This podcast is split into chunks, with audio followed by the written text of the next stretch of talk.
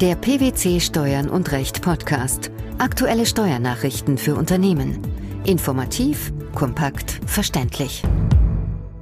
Herzlich willkommen zur 118. Ausgabe unseres Steuern und Recht Podcasts, den PwC Steuernachrichten zum Hören. In dieser Ausgabe beschäftigen wir uns mit folgenden Themen.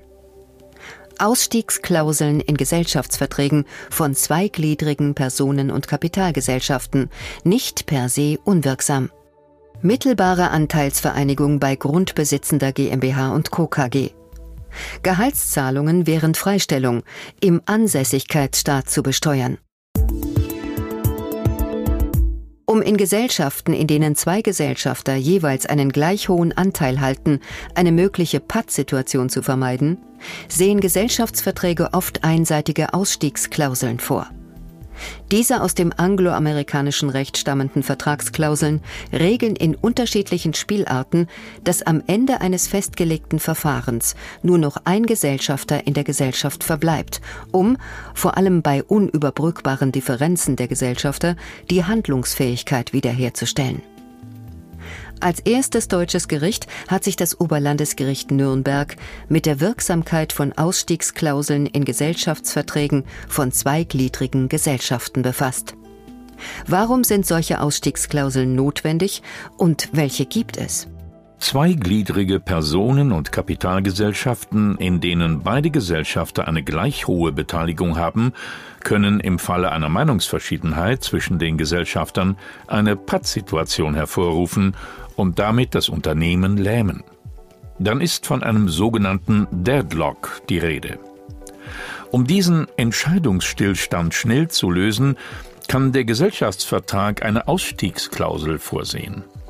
Im Falle einer sogenannten Russian Roulette Ausstiegsklausel kann beispielsweise Gesellschafter A ein Verkaufs- und Abtretungsangebot aller von ihm gehaltenen Anteile unter Nennung eines Preises an Gesellschafter B abgeben. Innerhalb einer vertraglich bestimmten Frist muss Gesellschafter B dann entscheiden, ob er das Angebot von Gesellschafter A zum genannten Preis annimmt oder ob er alle eigenen Anteile zum gleichen Preis an Gesellschafter A verkauft und abtritt. Der martialisch anmutende Name der Ausstiegsklausel ergibt sich aus der Unvorhersehbarkeit des Ausgangs. Können Ausstiegsklauseln auch anders gestaltet werden? Ja, das ist möglich. Eine weitere Spielart solcher Ausstiegsklauseln ist die sogenannte Texan Shootout-Klausel. In dieser Variante muss Gesellschafter B wie folgt entscheiden. Entweder er nimmt das Angebot von Gesellschafter A an, oder er gibt ein Angebot zum Verkauf und zur Übertragung zu einem höheren Kaufpreis an Gesellschafter A ab. Gesellschafter A kann seinerseits mit einem Angebot zu einem noch höheren Preis antworten. Derartige Klauseln sind in den unterschiedlichsten Gestaltungsformen denkbar, sie haben aber eines gemeinsam. Am Ende verbleibt nur ein Gesellschafter in der Gesellschaft. Wie beurteilt das Oberlandesgericht Nürnberg die Wirksamkeit von Ausstiegsklauseln? Das Oberlandesgericht hält Ausstiegsklauseln nicht für per se unwirksam. Eine grundsätzliche Unwirksamkeit aufgrund von Sittenwidrigkeit gemäß den einschlägigen Regelungen im bürgerlichen Gesetzbuch wird nach gefestigter Rechtsprechung des Bundesgerichtshofs bei einer Hinauskündigungsklausel angenommen, bei der bestimmten Gesellschaftern das Recht eingeräumt wird, einen Mitgesellschafter ohne sachlichen Grund aus der Gesellschaft auszuschließen.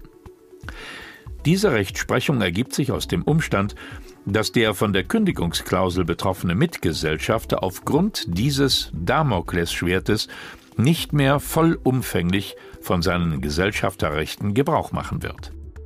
Wie verhält es sich vor diesem Hintergrund mit der Russian Roulette-Klausel?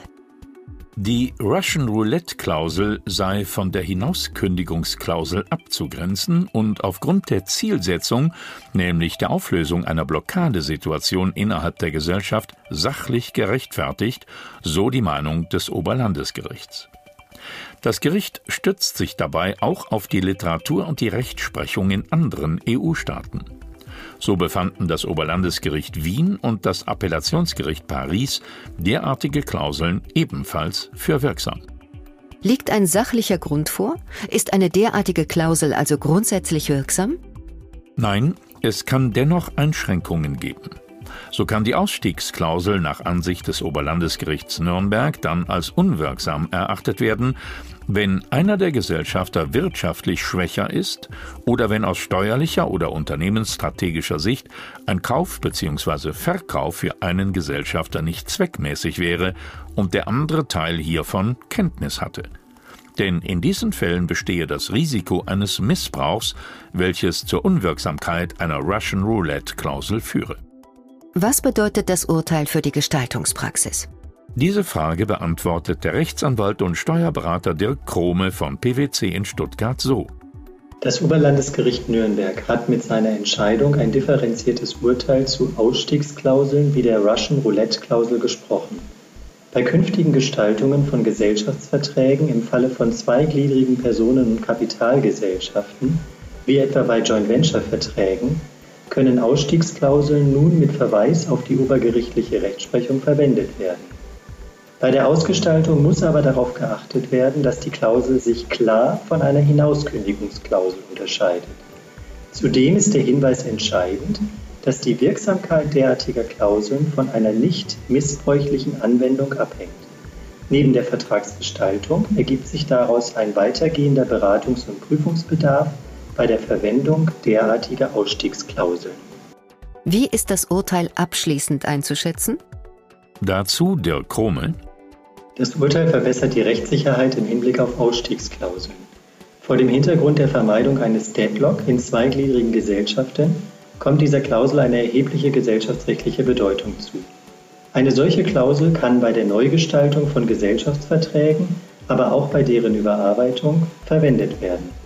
Jedoch macht das Urteil deutlich, dass bei der Gestaltung und auch bei der Ausübung besondere Vorsicht angebracht ist. Ein Rechtsgeschäft, das den Anspruch auf Übertragung eines oder mehrerer Anteile einer grundbesitzenden Gesellschaft begründet, unterliegt gemäß den einschlägigen Regelungen im Grunderwerbsteuergesetz der Grunderwerbsteuer, wenn durch die Übertragung unmittelbar oder mittelbar mindestens 95 Prozent der Anteile der Gesellschaft in der Hand des Erwerbers allein vereinigt werden würden. Wodurch wird die Steuerbarkeit ausgelöst? Die Steuerbarkeit wird nur durch den Erwerb des letzten Anteils ausgelöst. Zwar ist der Vorgang, der zum Erwerb dieses Anteils führt, das auslösende Moment. Gegenstand der Steuer ist aber nicht der Anteilserwerb als solcher, sondern die durch ihn begründete Zuordnung von mindestens 95 Prozent der Anteile in einer Hand. Verkauft nun ein Kommanditist einer grundbesitzenden GmbH und Co. KG seine Gesellschaftsbeteiligung an den einzigen anderen Kommanditisten und ist die KG die einzige Gesellschafterin ihrer kapitalmäßig nicht beteiligten Komplementär GmbH, so ist der grunderwerbsteuerliche Tatbestand einer Anteilsvereinigung erfüllt. Diese Entscheidung fällte jüngst der Bundesfinanzhof. Wie war der Sachverhalt im entsprechenden Fall? Im Streitfall vor dem Bundesfinanzhof war eine grundbesitzende KG zugleich alleinige Gesellschafterin ihrer Komplementär GmbH. Die an der KG zunächst mit 60 Prozent beteiligte Klägerin, eine GmbH, hatte in der Folge die übrigen Anteile an der KG von dem einzigen weiteren Kommanditisten erworben, was das Finanzamt auf den Plan rief. Zu Recht, wie der Bundesfinanzhof befand. Wie begründete das oberste Finanzgericht diese Einschätzung? Nach Meinung des Senats lagen die Voraussetzungen einer Steuerbarkeit des Vorgangs gemäß Grunderwerbsteuergesetz vor. Zwar nicht im Wege einer unmittelbaren Anteilsvereinigung, denn dieser Annahme stehe die Beteiligung der Komplementär GmbH auch ohne Anteil am Gesellschaftskapital am Gesamthandsvermögen der KG entgegen. Es liege aber eine teils unmittelbare und teils mittelbare Anteilsvereinigung vor, weil die Klägerin durch den Anteilskauf die einzige Kommanditistin der KG werden sollte und ihr zudem die Beteiligung der Komplementär GmbH am Gesamthandsvermögen der KG zuzurechnen war. Letztlich war die Klägerin somit als Zwischengesellschaft zu 100 Prozent am Gesellschaftskapital der KG beteiligt. Was folgt daraus? Nach Meinung des Bundesfinanzhofs sei deshalb davon auszugehen, dass die Klägerin ihren Willen in der grunderwerbsteuerlich vorgesehenen Weise bei der KG durchsetzen konnte. denn sie habe einerseits unmittelbar als Gesellschafterin der KG und andererseits mittelbar über die KG und die Komplementär GmbH als Zwischengesellschaften alle ihr nicht bereits vor Abschluss des Kaufvertrags gehörenden Anteile am Gesamthandsvermögen der KG erworben. Weil das Gesetz die Übertragung des Grundstücks von der KG auf den Gesellschafter fingiert, durfte allerdings in Höhe des ursprünglichen Anteils der Klägerin an der KG die Steuer nicht erhoben werden, sondern nur bezogen auf den Hinzuerwerb von 40 Prozent. Die Gehaltszahlungen, die ein in Deutschland ansässiger Arbeitnehmer von seinem italienischen Arbeitgeber erhält, nachdem er mit diesem einen Aufhebungsvertrag geschlossen hat und bis zum Vertragsende von der Verpflichtung zur bisher in Italien erbrachten Arbeitsleistung freigestellt wurde, können nur in Deutschland als Wohnsitzstaat besteuert werden. Dies hat das Finanzgericht Köln rechtskräftig entschieden. Wieso musste in dieser Sache verhandelt werden? Streitpunkt war Artikel 15 Absatz 1 des Doppelbesteuerungsabkommens mit Italien vom Oktober 1989. Danach werden Gehälter, Löhne und ähnliche Vergütungen, die eine in einem Vertragsstaat ansässige Person aus unselbstständiger Arbeit bezieht, nur im Wohnsitzstaat besteuert. Es sei denn, die Arbeit wird im anderen Vertragsstaat ausgeübt. Das Finanzamt vertrat die Auffassung, der Kläger habe aufgrund der Freistellung keine Tätigkeit mehr in Italien ausgeübt. Soweit seine Arbeitsleistung in einem sich zur Verfügung halten bestanden habe, ohne dass es zu einer Tätigkeit gekommen sei, werde die Arbeitsleistung dort erbracht, wo sich der Arbeitnehmer aufhalte, im Falle des Klägers also in Deutschland. Dem stimmte das Finanzgericht zu. Die Einkünfte werden nicht für eine in Italien ausgeübte Tätigkeit gezahlt. Allerdings verfuhr es in der Begründung anders. Worauf stützten die Richter ihre Entscheidung? Das Finanzgericht grenzt die in der Freistellungsphase bezogenen Gehälter von Vergütungen ab, die ein Arbeitnehmer für das sich zur Verfügung halten, für die Einhaltung einer Karenzzeit nach Beendigung des Arbeitsverhältnisses und für die Freistellungsphase bei einer Altersteilzeit nach Blockmodell erhält. Nur in diesen konkreten Fallgestaltungen hatte der Bundesfinanzhof in der Vergangenheit jeweils ein Besteuerungsrecht des Tätigkeitsstaates bejaht. Der Kläger war gemäß der Beendigungsvereinbarung von der Arbeitspflicht unwiderruflich freigestellt und musste sich folglich gerade nicht zur Verfügung halten.